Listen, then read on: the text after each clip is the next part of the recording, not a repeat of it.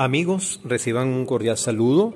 Les habla Miguel Isa desde Caracas, Venezuela, en nuestro programa Radio Parece, pero no es.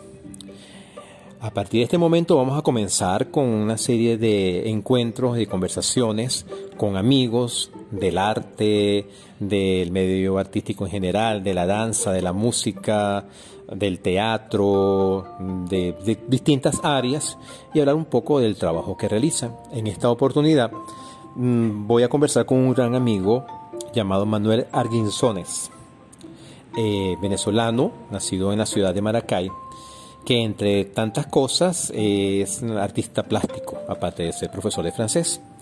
Y quisiera, Manuel, que nos hablaras un poquito de qué, cómo se puede definir un, tener este oficio de ser un artista plástico, cómo llegas a esto, cómo se detonaron en ti esas habilidades y a partir de ahí conversar un poquito. Hola Miguel, ¿cómo estás? Gracias por la invitación. Eh, hola a todos.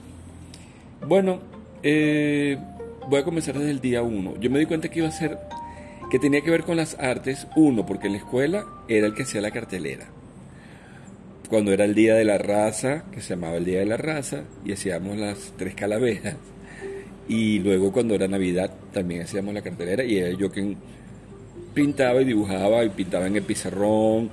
Siempre tuve esa facilidad de niño. Y cuando descubrí quién era el niño Jesús, mi papi me dio cinco bolívares, me acuerdo.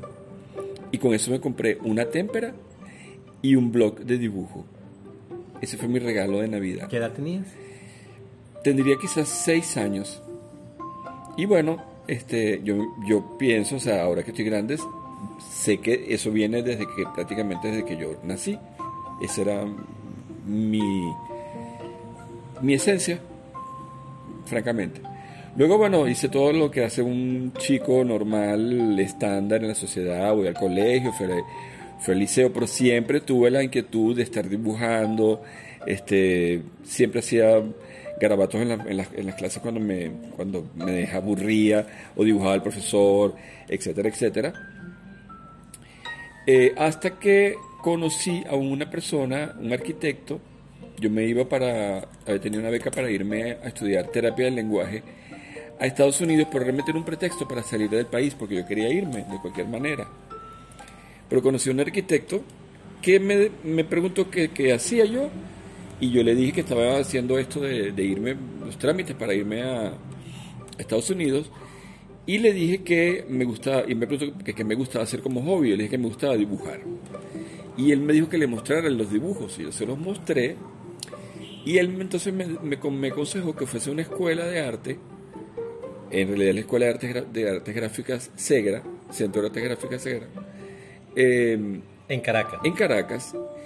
Y me dijo, pues tú, postula allí, este, ahí aceptan a, 40 personas, porque es por taller, ese, y ese, centro de enseñanza gráfica es muy bueno. Y yo metí mi carpeta allí, haciendo los trámites para irme a Estados Unidos, y quedé seleccionado. Entonces yo abandoné el plan de irme a Estados Unidos y, me, y decidí quedarme para la Escuela de Artes Gráficas aquí en Caracas, cosa que no le gustó a mi familia para nada. Entonces me dijeron, bueno, si te vas para Caracas, te vas por tu cuenta.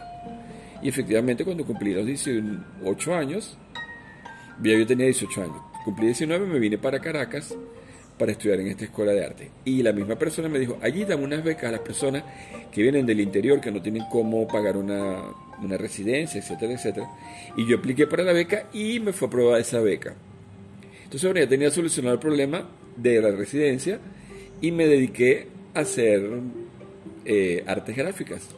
Y ahí tuve grandes maestros en, ese, en, ese, en esa escuela, Liro Palacio, Marilena Ramos, Mercedes. Eh, eh, no. Otero. Mercedes. Otero.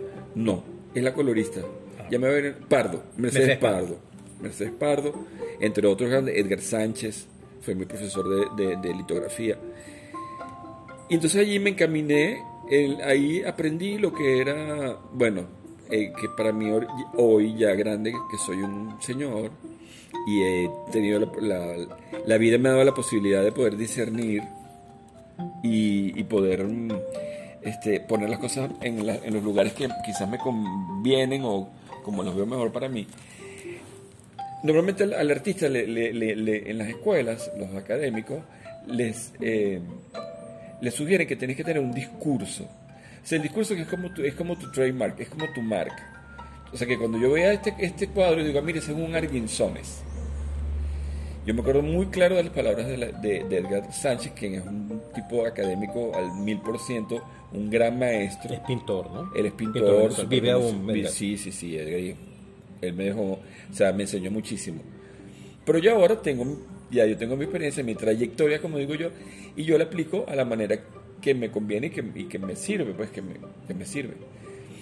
Y efectivamente sí, este, uno debe, sí es rico tener un discurso, pero a la vez es también rico poder hacer lo que tú quieras hacer, lo que te hace feliz. Si lo que te hace feliz es un discurso, eh, co- un discurso co- coherente que lleva como una, una secuencia, ¿verdad? En la pintura en este caso, o sea que si yo hago retratos y, todos los retratos míos llevan un ojo negro, entonces sabrán, mira, ah, mira, este es un retrato de Arguinzones porque tiene el ojo negro, ¿sabes? Como la marca. Pero también descubrí que es rico hacer lo que uno, que si el discurso de uno es el desdiscurso. Es decir, es hacer todo lo que tú quieras, que a fin de cuentas siempre va a llevar tu marca, porque es tu mano, tu misma mano, la que está haciendo eso. Manuel, y ahí, bueno, son muchas las preguntas, ¿no? Pero cuando tú concibes, cuando tú tienes el impulso de pintar, porque tú principalmente pintas, ¿verdad? En principio yo soy dibujante, esa Ok. es realmente mi especialidad. Ok. Yo soy un excelente, debo decirlo. Me di cuenta ya, forma parte de lo que me enseñaron que dije eso, sí, soy un muy buen dibujante, Ok. muy buen dibujante. Y ahorita estás dibujando o estás pintando. Ahorita estoy pintando, pero siempre está- el dibujo siempre está allí. Y cuando eres dibujante, ¿qué dibujas? ¿Dibujas algo que te es un por un impulso o tú, o sea, cómo, cómo tú preconcibes o tú tienes el impulso de, de agarrar el, carboncillo o el lápiz y comienzas a dibujar y, y- y la mano te va diciendo qué quieres dibujar? ¿Cómo es ese momento del- del- de comenzar de cero a, a terminar la obra? Ok, ese momento eh, no muy fácil de explicar porque, porque a fin de cuentas tiene mucho que ver con, con, con- con el sentimiento del artista, con lo que tú estás sintiendo en el momento, que además me causa mucha risa, voy a hacer un inciso, de que entonces los críticos, cuando analizan tu obra, ellos le ponen una cantidad de adjetivos y le ponen adornos y le ponen cosas y lo decortican y le, y le dicen y analizan y resulta que tú no estás pensando nada de eso de lo que, tú estás- de lo que ellos están diciendo allí, pero bueno, eso es lo que ellos interpretan, que, que esa es la magia justamente del arte también. Entonces, bueno, cuando yo dibujo, que yo normalmente eh, ahora lo que estoy haciendo, dibujo con, la, con, con pincel, con el, mismo, con el mismo pincel y tinta, yo puedo, hacer un dibujo que no es pintura, sino un dibujo, un trazo, puede ser de cosas figurativas. Yo de, de base soy figurativo. Yo comencé siendo figurativo, haciendo figuras, reproduciendo imágenes eh, del cotidiano, de, lo- imágenes que, a las que estamos acostumbrados a ver.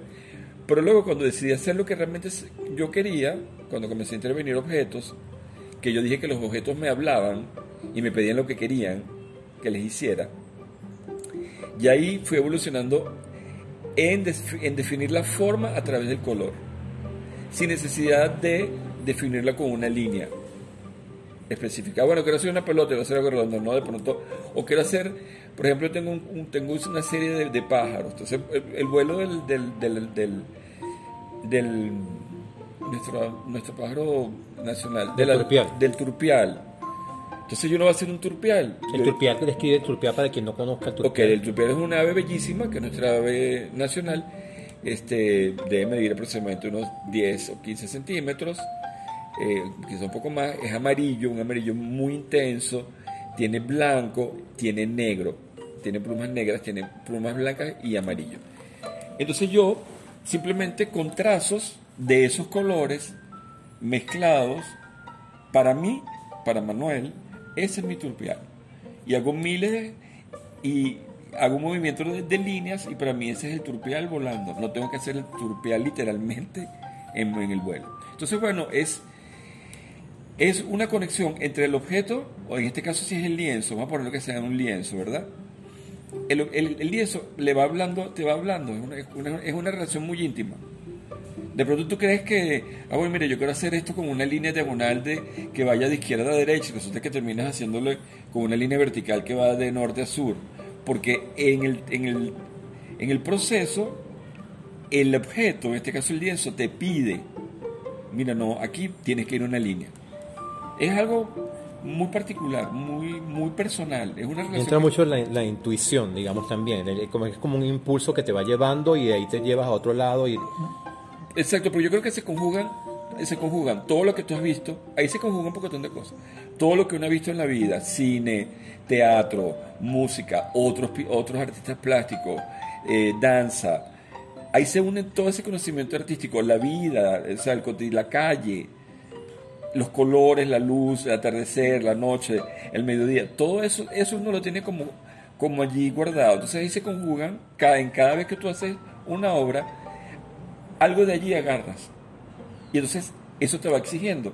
Ah, mira, aquí falta, aquí falta como una manchita roja, quedaría divina. Punto, se pone una mancha roja cuando de pronto el cuadro es todo azul y negro. Dice, bueno, pero yo necesito algo, me pide algo. Entonces, bueno, pum, es una mancha roja. Entonces a veces me he conseguido con obras que yo he hecho, que la, que la, que la, que, bueno, tú hiciste un, cuando hiciste este proyecto de las manos, que me referiste con el colombiano, el pintor colombiano Caballero. Bueno, sí, tenía que ver con Caballero, me dio clases a mí en la Escuela de Bellas Artes de París. Entonces, por supuesto, y era una fotografía, pero yo la fotografía la, la llevé con, con filtros a que pareciese una pintura. Y en esa pintura se ven rasgos como de cuerpo, como de piel, cuerpo, que tiene que ver mucho con los trazos de caballero. O sea que todo eso uno tiene Todo queda. Sí, todo queda. Y cuando hablas de que intervienes objetos, o que has intervenido en objetos, ¿es que tú agarras esos objetos, lo pasas a un lienzo o el objeto como tal que el lo interviene? El objeto como tal. ¿Puedes dar un ejemplo de qué tipo de objetos? Bueno, comencé con botellas. Con botellas de vino, con botellas, con botellas. Con botellas de lo que fuese, yo pintaba las botellas. Hubo amigos míos, artistas consagrados, que me criticaron porque estaba pintando botellas, pero grandes o sea, todos los grandes artistas, Magritte tiene una serie de botellas pintadas por él. Pero son botellas que, que tú pintas. Tú pintas la, la, botella como tal, no que pintas botellas en el lienzo. No, no, no. Yo agarro Interviene la botella. Exacto. Te tomas una botella de vino, Miguel, me dice, bueno, mira, Manuel, esta botella yo me la tomé con una gran amiga y pasamos un momento muy, eh, eh, bueno, divino, y yo quiero conservarla como recuerdo de ese encuentro tómala y haz lo que tú quieras con esa botella y me la das intervenida. Entonces yo agarro mi botella, la pongo allí, ella me habla de lo, lo que tú me dijiste y la intervengo con los colores que yo considere, con las formas que, que me pida la botella y bueno, ese, ese es un trabajo que además para mí, aparte de divertirme, me llena muchísimo porque estoy haciendo algo que me gusta y estoy transformando un objeto del cotidiano en un objeto de arte. Y eso me parece fabuloso. Qué maravilla. Mira, hablaste de que estudiaste en París. Sí. Más allá de que nos cuentes qué estudiaste, me gustaría que conversara sobre qué maestro, qué profesor sientes que detonó algo en ti, que te marcó en tu proceso de estudio. Sabes que siempre uno se encuentra con un personaje que te dice bueno o malo o positivo o negativo, pero que te marca.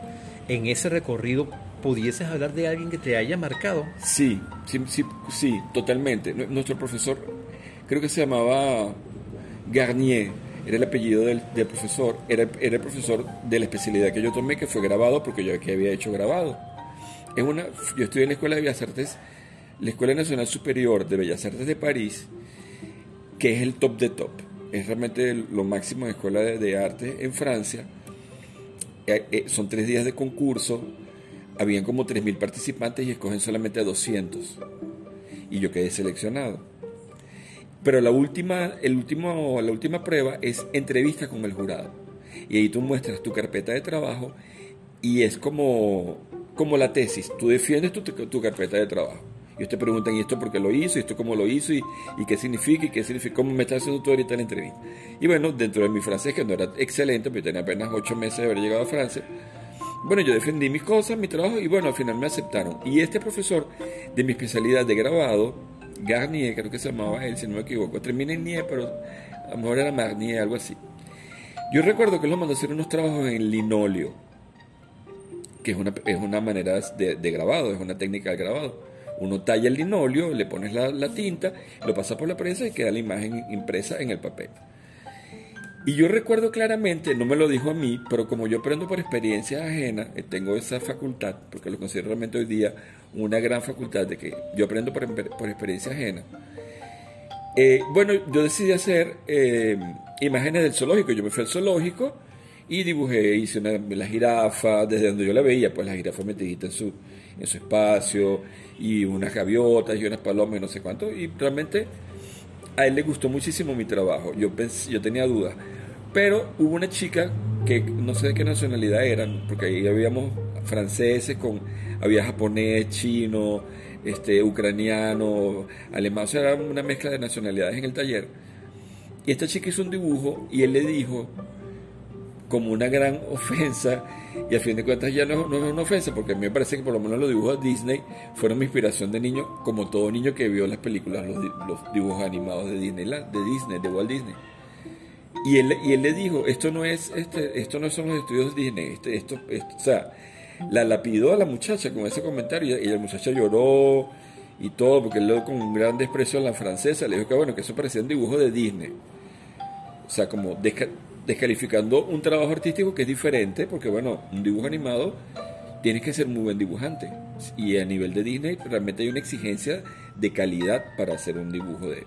Pero bueno, eso a mí me marcó y dije, ah, mira, esto, ahora, ahora pues, este, yo no hago dibujos de Disney porque nunca hice, hice si de chamo los hacía, porque uno tiene la influencia. Pero considero que no es malo que hagas dibujos, que no, que no es, una, no es descalificativo de que hagas dibujos de Disney, o sea, ¿por qué no? También es válido, puedes jugar con eso. Y ahorita, ¿qué estás haciendo, Manuel? Que como en tu parte artística, plástica, estás mm, interviniendo objetos, estás pintando, estás dibujando. ¿Qué, sientes que estás haciendo ahorita? ¿Cómo nos puedes definir? Ok, esa es una buena pregunta porque la gente siempre me dice, sobre todo con mis amigos artistas que se dedicaron al arte, porque realmente yo no me dediqué al arte después, aunque me gradué en esa escuela. Yo, una vez que me gradué de allí, me fui a vivir a Nueva York, donde trabajé en una tienda, en una mm, empresa, una manufactura de diseño de, de ropa para hombres, y yo hacía el, el estampado de las telas. Ese era mi trabajo allí. Eh, y trabajé también para Broadway, para un estudio donde hacíamos el escenario, la escenografía y el vestuario para Broadway. Y por supuesto, eso te da otra visión de la parte artística. Entonces, hoy, por, hoy en día, yo no, quiero, yo no voy a ser un pintor famoso, yo no voy a ser un nombre, él, o sea, como un Picasso ni nada de esa historia, ya yo pasé por allí, sé que eso no va a ocurrir. Entonces, como te repito, yo me divierto haciendo de objetos cotidianos objetos de arte. Entonces, yo plasmo todo eso que yo tengo, mis, todos esos conocimientos, todo eso, eso lo vivido, lo visto, lo aprendido, lo intuido, todo eso yo lo plasmo allí en esos objetos y este, ha tenido muy buena, he tenido muy buen resultado porque bueno, desde botellas ahora estoy haciendo incluso ropa, intervengo ropa, camisas, pantalones, vestidos, este, zapatos, eh, cualquier cosa, cualquier cosa. Y esta experiencia, Manuel, para cerrar acá, eh, digamos, esa experiencia que tuviste en Broadway, o sea, ¿no te ha llevado a, o no te motiva de repente a diseñar o pintar grandes telones, escenografías? ¿Eso lo has hecho? ¿O no te motiva esa idea? Bueno, sí, eso lo apliqué que una vez que una amiga mía, quien francesa, que organiza fiestas este, privadas, ella organizó una fiesta para el Hotel Marriott. Y el Hotel Marriott tiene unos, es muy, el salón de, fiestas tiene unos, eh, el techo es altísimo y era una fiesta eh, eh, árabe, me acuerdo, era el tema. E hicimos unos grandes, unos grandes telones con escritura árabe, pero yo las hice, pues. Esa fue mi inspiración. Pero era, era una versión estilizada artística de la escritura árabe. Entonces se convirtió como un gran arabesco este, abstracto de colores bellísimo y eran unas, unas telas que caían de, eran aproximadamente de 3 o 4 metros de alto. Este, eso fue realmente un trabajo muy bello. Para mí ha sido como el más representativo a nivel de, formato. Yo, no, yo, yo he hecho, he hecho frescos, que esto, también lo, lo, aprendí en la Escuela de Bellas Artes, y yo me acuerdo que en París hice un fresco en casa de un gran estilista parisino, que salió en una revista, salió este, en la revista, eh, ay, no me acuerdo el nombre de revista, algo de arquitectura, diseño arquitectónico, una revista de esa famosa arquitectura y decoración, fueron a su casa, vieron el fresco, que, que, era un dibujo que yo hice sobre la pared, y le tomaron fotos, le pareció fabuloso, y bueno, yo eh, tuve esa reseña allí, pues. Eh, más allá, no, aquí intenté y no, aquí hay un círculo en Caracas, hay un círculo como había como un circulito muy cerrado donde no dejan entrar así como la gente a menos de que tenga algún tipo de conocido. Sí, exactamente. Ya vendrán grandes proyectos. Bueno, para cerrar, Manuel, tu red, por favor. Bueno, pueden tener mi red eh, arroba, es Instagram, arroba manuarte12. Manu de Manuel, arte de arte y 12, que es el día de mi nacimiento. El 12 de marzo, no vamos a decir el año, pero el Día de la Bandera acá en Venezuela.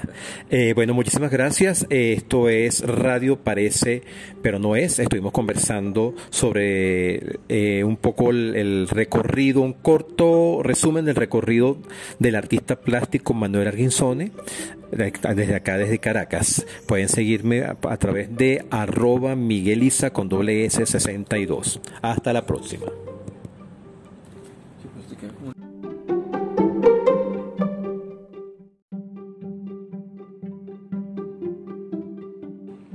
Amigos, reciban un cordial saludo. Les habla Miguel Isa desde Caracas, Venezuela, en nuestro programa Radio Parece, pero no es. A partir de este momento vamos a comenzar con una serie de encuentros y conversaciones con amigos del arte, del medio artístico en general, de la danza, de la música, del teatro, de, distintas áreas y hablar un poco del trabajo que realizan. En esta oportunidad mm, voy a conversar con un gran amigo llamado Manuel Arguinzones, eh, venezolano, nacido en la ciudad de Maracay, que entre tantas cosas es artista plástico, aparte de ser profesor de francés. Y quisiera, Manuel, que nos hablaras un poquito de qué, cómo se puede definir un, tener este oficio de ser un artista plástico? ¿Cómo llegas a esto? ¿Cómo se detonaron en ti esas habilidades? Y a partir de ahí conversar un poquito. Hola Miguel, ¿cómo estás? Gracias por la invitación. Eh, hola a todos. Bueno, eh, voy a comenzar desde el día uno. Yo me di cuenta que iba a ser, que tenía que ver con las artes, uno, porque en la escuela era el que hacía la cartelera cuando era el Día de la Raza, que se llamaba el Día de la Raza, y hacíamos las tres calaveras. Y luego cuando era Navidad también hacíamos la cartelera y era yo quien pintaba y dibujaba y pintaba en el pizarrón. Siempre tuve esa facilidad de niño. Y cuando descubrí quién era el niño Jesús, mi papi me dio cinco bolívares, me acuerdo. Y con eso me compré una témpera y un blog de dibujo. Ese fue mi regalo de Navidad. ¿Qué edad tenías? tendría quizás seis años. Y bueno, este, yo, yo pienso, o sea, ahora que estoy grande, sé que eso viene desde que prácticamente desde que yo nací. Esa era mi, mi esencia, francamente. Luego, bueno, hice todo lo que hace un chico normal, estándar en la sociedad, voy al colegio, fui, al liceo, pero siempre tuve la inquietud de estar dibujando, este, siempre hacía garabatos en, en, las clases cuando me, cuando me aburría o dibujaba el profesor, etcétera, etcétera. Eh, hasta que conocí a una persona, un arquitecto, yo me iba para, había tenido una beca para irme a estudiar terapia del lenguaje a Estados Unidos, pero realmente era un pretexto para salir del país, porque yo quería irme de cualquier manera. Pero conocí a un arquitecto que me, me preguntó qué, qué hacía yo y yo le dije que estaba haciendo esto de, irme, los trámites para irme a Estados Unidos. Y le dije que me gustaba, y me preguntó que, me gustaba hacer como hobby. le dije que me gustaba dibujar. Y él me dijo que le mostrara los dibujos. Y yo se los mostré. Y él entonces me, me, aconsejó que fuese una escuela de arte. En realidad la Escuela de Artes, de Artes Gráficas Segra, Centro de Artes Gráficas Segra. Em, en Caracas. En Caracas. Y me dijo, postula allí, este, ahí aceptan a, 40 personas, porque es por taller, ese, y ese, ese centro de enseñanza gráfica es muy bueno. Y yo metí mi carpeta allí, haciendo los trámites para irme a Estados Unidos, y quedé seleccionado. Entonces yo abandoné el plan de irme a Estados Unidos y, me, y decidí quedarme para la Escuela de Artes Gráficas aquí en Caracas, cosa que no le gustó a mi familia para nada. Entonces me dijeron, bueno, si te vas para Caracas, te vas por tu cuenta. Y efectivamente cuando cumplí los 18 años, ya yo tenía 18 años, cumplí 19, me vine para Caracas para estudiar en esta escuela de arte. Y la misma persona me dijo, allí dan unas becas a las personas que vienen del interior, que no tienen cómo pagar una, una residencia, etcétera, etcétera. Y yo apliqué para la beca y me fue aprobada esa beca. Entonces, bueno, ya tenía solucionado el problema de la residencia y me dediqué a hacer eh, artes gráficas. Y ahí tuve grandes maestros en, ese, en, ese, en esa escuela, Liro Palacio, Marilena Ramos, Mercedes. Eh, eh, no. eh, Otero. Mercedes. Otero. No, es la colorista. Ah. Ya me ven Pardo, Mercedes, Mercedes Pardo. Pardo. Mercedes Pardo, entre otros grandes, Edgar Sánchez, fue mi profesor de, de- de litografía. Y entonces allí me encaminé, el- ahí aprendí lo que era, bueno, eh, que para mí hoy ya grande, que soy un señor, y he tenido la, vida me ha dado la posibilidad de poder discernir y, poder mm, este, poner las cosas en, los lugares que quizás me convienen o como los veo mejor para mí. Normalmente al, artista le- le- le- en las escuelas, los académicos, les, eh, les sugieren que tienes que tener un discurso. O sea, el discurso que es como tu, es como tu trademark, es como tu marca. O sea, que cuando yo vea este, este cuadro, digo, mire, ese es un. Yo me acuerdo muy claro de las palabras de, la- de- de Edgar Sánchez, quien es un tipo académico al mil por ciento, un gran maestro. Es pintor, ¿no? Él es pintor, Pintor, vive aún, Edgar. Sí, sí, sí. Él, él me dejó, o sea, me enseñó muchísimo. Pero yo ahora tengo, ya yo tengo mi experiencia, mi trayectoria, como digo yo, y yo la aplico a la manera que me conviene y que, y que me sirve, pues que me, que me sirve.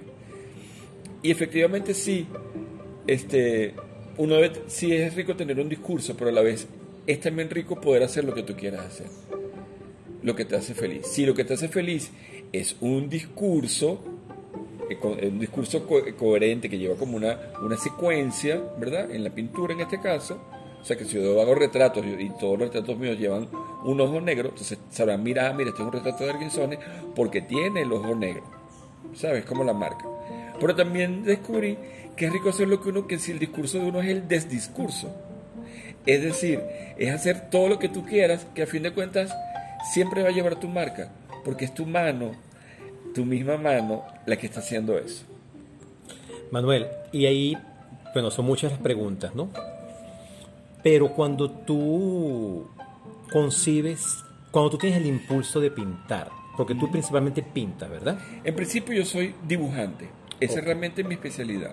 Ok. Yo soy un excelente, debo decirlo. Me di cuenta ya, forma parte de lo que me enseñaron que dije eso, sí, soy un muy buen dibujante, Ok. muy buen dibujante. Y ahorita estás dibujando o estás pintando. Ahorita estoy pintando, pero siempre está- el dibujo siempre está allí. Y cuando eres dibujante, ¿qué dibujas? ¿El dibujo es algo que te es un por un impulso o tú, o sea, cómo, cómo tú preconcibes o tú tienes el impulso de, de agarrar el, el carboncillo o el lápiz y comienzas a dibujar y, y- y la mano te va diciendo qué quieres dibujar? ¿Cómo es ese momento del- del- de comenzar de cero a, a terminar la obra? Ok, ese es un momento eh, no muy fácil de explicar porque, porque a fin de cuentas tiene mucho que ver con, con, con- con el sentimiento del artista, con lo que tú estás sintiendo en el momento, que además me causa mucho risa, voy a hacer un inciso, de que entonces los críticos, cuando analizan tu obra, ellos le ponen unas cantidades de adjetivos y le ponen adornos y le ponen cosas y lo decortican y le, y le dicen y analizan y resulta que tú no estás pensando nada de eso de lo que, tú estás- de lo que ellos están diciendo allí, pero bueno, eso es lo que ellos interpretan, que, que esa es la magia justamente del arte también.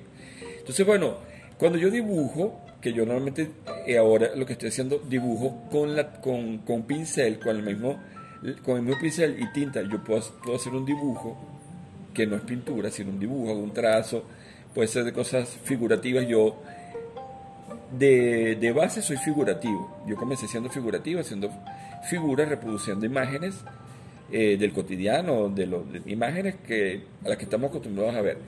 Pero luego cuando decidí hacer lo que realmente yo quería, cuando comencé a intervenir objetos, que yo dije que los objetos me hablaban y me pedían lo que querían que les hiciera. Y ahí fui evolucionando en, en definir la forma a través del color, sin necesidad de definirla con una línea específica. Bueno, quiero hacer una pelota, quiero hacer algo redondo, no de pronto. O quiero hacer, por ejemplo, tengo, un, tengo una serie de, pájaros. Entonces, el, vuelo del, del, del, del, nuestro, nuestro pájaro nacional, del, turpial. del turpial. Entonces yo no voy a hacer un turpial. El turpial, que describe el turpial para quien no conozca el turpial. Ok, el turpial es una ave bellísima, que es nuestra ave nacional. Este, debe medir aproximadamente unos 10 o 15 centímetros eh, quizá un poco más, es amarillo, un amarillo muy intenso, tiene blanco, tiene negro, tiene plumas negras, tiene plumas blancas y amarillo. Entonces yo simplemente con trazos de esos colores mezclados, para mí, para Manuel, ese es mi turpial. Y hago miles y hago un movimiento de, de, líneas y para mí ese es el turpial volando. No tengo que hacer el turpial literalmente en, en el vuelo. Entonces, bueno, es es una conexión entre el objeto, o en este caso si es el lienzo, vamos a ponerlo que sea un lienzo, ¿verdad? El, el, lienzo le va hablando, te va hablando, es una, es una, relación muy íntima. De pronto tú crees que, ah, bueno, mire, yo quiero hacer esto con una línea diagonal de, que vaya de izquierda a derecha, y resulta que terminas haciéndolo con una línea vertical que va de norte a sur. Porque en el, en el, en el proceso, el objeto, en este caso el lienzo, te pide, mira, no, aquí tienes que ir una línea es algo muy particular, muy, muy personal. Es una Entra mucho la, la, intuición, digamos también. Es como, es como un impulso que te va llevando y de ahí te llevas a otro lado. Y... Exacto, pero yo creo que se conjugan, se conjugan todo lo que tú has visto. Ahí se conjugan un montón de cosas. Todo lo que uno ha visto en la vida, cine, teatro, música, otros, otros artistas plásticos, eh, danza. Ahí se une todo ese conocimiento artístico, la vida, o sea, el, la calle los colores, la luz, el atardecer, la noche, el mediodía, todo eso, eso uno lo tiene como, como allí guardado. Entonces ahí se conjugan, cada, cada vez que tú haces una obra, algo de allí agarras. Y entonces eso te va exigiendo. Ah, mira, aquí falta, aquí falta como una manchita roja, quedaría divina. Punto, se pone una mancha roja cuando de pronto el cuadro es todo azul y negro. Dice, bueno, pero yo necesito algo, me pide algo. Entonces, bueno, pum, es una mancha roja. Entonces a veces me he conseguido con obras que yo he hecho, que la, que la, que la, que, bueno, tú hiciste un, cuando hiciste este proyecto de las manos, que me referiste con el colombiano, el pintor colombiano Caballero. Bueno, sí, tenía que ver con Caballero, me dio clases a mí en la Escuela de Bellas Artes de París. Entonces, por supuesto, y era una fotografía, pero yo la fotografía la, la llevé con, con filtros a que pareciese una pintura y en esa pintura se ven rasgos como de cuerpo, como de piel, cuerpo, que tiene que ver mucho con los trazos de caballero. O sea que todo eso uno tiene Todo queda. Sí, todo queda. Y cuando hablas de que intervienes objetos o que has intervenido en objetos, ¿es que tú agarras esos objetos, los pasas a un lienzo o el objeto como tal tú el lo intervienes? El objeto como tal. ¿Puedes dar un ejemplo de qué tipo de objetos? Bueno, comencé con botellas. Con botellas de vino, con botellas, con botellas. Con botellas de lo que fuese, yo pintaba las botellas. Hubo amigos míos, artistas consagrados, que me criticaron porque estaba pintando botellas, pero grandes o sea, todos los grandes artistas, Magritte tiene una serie de botellas pintadas por él. Pero son botellas que, que tú pintas, tú pintas la, la, botella como tal, no es que pintas botellas en el lienzo. No, no, no, yo agarro Interviene la botella. Exacto, te tomas una botella de vino, Miguel, me dice, bueno, mira Manuel, esta botella yo me la tomé con una gran amiga y pasamos un momento muy, eh, eh, bueno, divino, y yo quiero conservarla como recuerdo de ese encuentro tómala y haz lo que tú quieras con esa botella y me la das intervenida. Entonces yo agarro mi botella, la pongo allí, ella me habla de lo, lo que tú me dijiste y la intervengo con los colores que yo considere, con las formas que, que me pida la botella y bueno, ese, ese es un trabajo que además para mí, aparte de divertirme, me llena muchísimo porque estoy haciendo algo que me gusta y estoy transformando un objeto del cotidiano en un objeto de arte. Y eso me parece fabuloso. Qué maravilla. Mira, hablaste de que estudiaste en París. Sí. Más allá de que nos cuentes qué estudiaste, me gustaría que conversara sobre qué maestro, qué profesor sientes que detonó algo en ti, que te marcó en tu proceso de estudio. Sabes que siempre uno se encuentra con un personaje que te dice bueno o malo o positivo o negativo, pero que te marca. En ese recorrido, ¿pudieses hablar de alguien que te haya marcado? Sí, sí, sí, sí totalmente. Nuestro profesor, creo que se llamaba Garnier, era el apellido del, profesor, era, era, el profesor de la especialidad que yo tomé, que fue grabado, porque yo aquí había hecho grabado. Es una, yo estudié en la Escuela de Bellas Artes, la Escuela Nacional Superior de Bellas Artes de París, que es el top de top. Es realmente lo máximo de escuela de, arte en Francia. Eh, eh, son tres días de concurso, habían como 3.000 participantes y escogen solamente a 200. Y yo quedé seleccionado. Pero la última, el último, la última prueba es entrevista con el jurado. Y ahí tú muestras tu carpeta de trabajo y es como, como la tesis. Tú defiendes tu, tu carpeta de trabajo. Y te preguntan, ¿y esto por qué lo hizo? ¿Y esto cómo lo hizo? ¿Y, y qué significa? ¿Y qué significa? ¿Cómo me está haciendo tú ahorita la entrevista? Y bueno, dentro de mi francés, que no era excelente, porque tenía apenas ocho meses de haber llegado a Francia, bueno, yo defendí mis cosas, mi trabajo, y bueno, al final me aceptaron. Y este profesor de mi especialidad de grabado, Garnier, creo que se llamaba él, si no me equivoco. Termina en Nie, pero a lo mejor era Marnier, algo así. Yo recuerdo que él lo mandó a hacer unos trabajos en linóleo, que es una, es una manera de, grabado, es una técnica de grabado. Uno talla el linóleo, le pones la, la tinta, lo pasa por la prensa y queda la imagen impresa en el papel. Y yo recuerdo claramente, no me lo dijo a mí, pero como yo aprendo por experiencia ajena, eh, tengo esa facultad, porque lo considero realmente hoy día una gran facultad de que yo aprendo por, experiencia ajena. Eh, bueno, yo decidí hacer eh, imágenes del zoológico. Yo me fui al zoológico y dibujé, hice la jirafa, desde donde yo la veía, pues la jirafa metidita en su, en su espacio, y unas gaviotas y unas palomas y no sé cuánto. Y realmente a él le gustó muchísimo mi trabajo. Yo, pensé, yo tenía dudas. Pero hubo una chica que no sé de qué nacionalidad eran, porque ahí habíamos franceses, con, había japonés, chino, este, ucraniano, alemán, o sea, era una mezcla de nacionalidades en el taller. Y esta chica hizo un dibujo y él le dijo, como una gran ofensa, y a fin de cuentas ya no, es una ofensa, porque a mí me parece que por lo menos los dibujos de Disney fueron mi inspiración de niño, como todo niño que vio las películas, los, los dibujos animados de Disney, de Disney, de Walt Disney. Y él, y él le dijo, esto no es, este, esto no son los estudios Disney, este, esto, o sea, la lapidó a la muchacha con ese comentario y, la muchacha lloró y todo, porque él con un gran desprecio a la francesa le dijo que bueno, que eso parecía un dibujo de Disney. O sea, como descalificando un trabajo artístico que es diferente, porque bueno, un dibujo animado tienes que ser muy buen dibujante. Y a nivel de Disney realmente hay una exigencia de calidad para hacer un dibujo de... Pero bueno, eso a mí me marcó y dije, ah, mira, esto, ahora, ahora pues, este, yo no hago dibujos de Disney porque nunca hice, hice si de chamo los hacía, porque uno tiene la influencia. Pero considero que no es malo que hagas dibujos, que no, que no es, no es descalificativo de que hagas dibujos de Disney, o sea, ¿por qué no? También es válido, puedes jugar con eso. Y ahorita, ¿qué estás haciendo, Manuel? Que como en tu parte artística, plástica, estás mm, interviniendo objetos, estás pintando, estás dibujando. ¿Qué, sientes que estás haciendo ahorita? ¿Cómo nos puedes definir?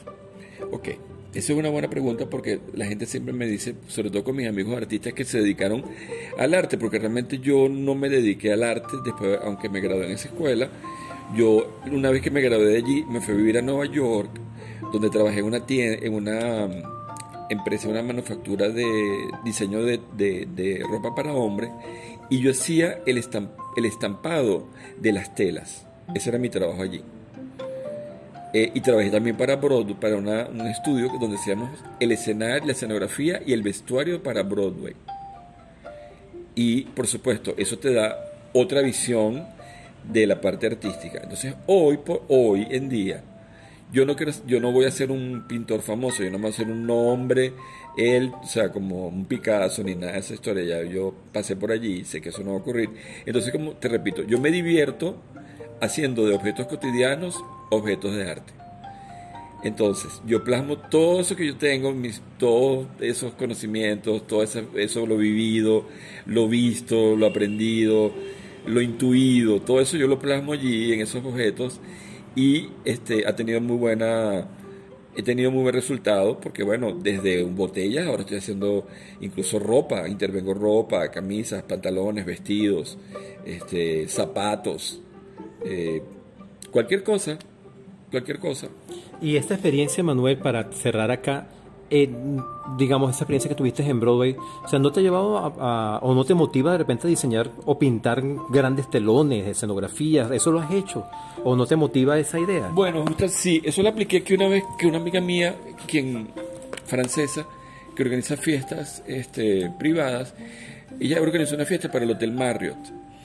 Y el Hotel Marriott tiene unos, tiene, tiene unos es muy, el salón de, de fiestas tiene unos, el techo es altísimo y era una fiesta eh, eh, árabe, me acuerdo, era el tema.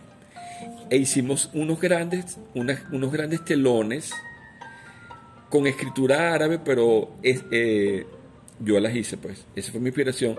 Pero era, era una versión estilizada artística de la escritura árabe. Entonces se convertía como un gran arabesco este, abstracto de colores bellísimo y eran unas, unas telas que caían de, eran aproximadamente de 3 o 4 metros de alto.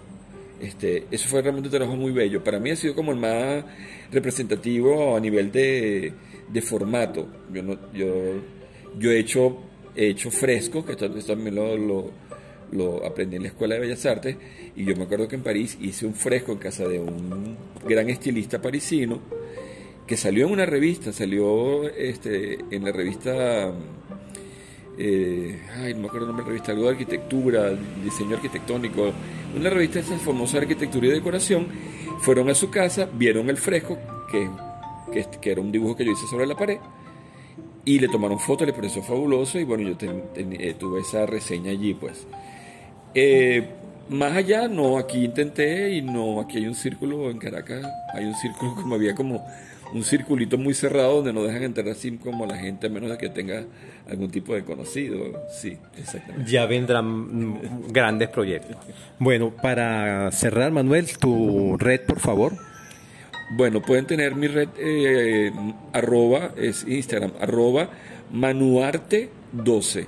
Manu de Manuel, arte de arte y 12, que es el día de mi nacimiento. El 12 de marzo, no vamos a decir el año, pero el Día de la Bandera acá en Venezuela.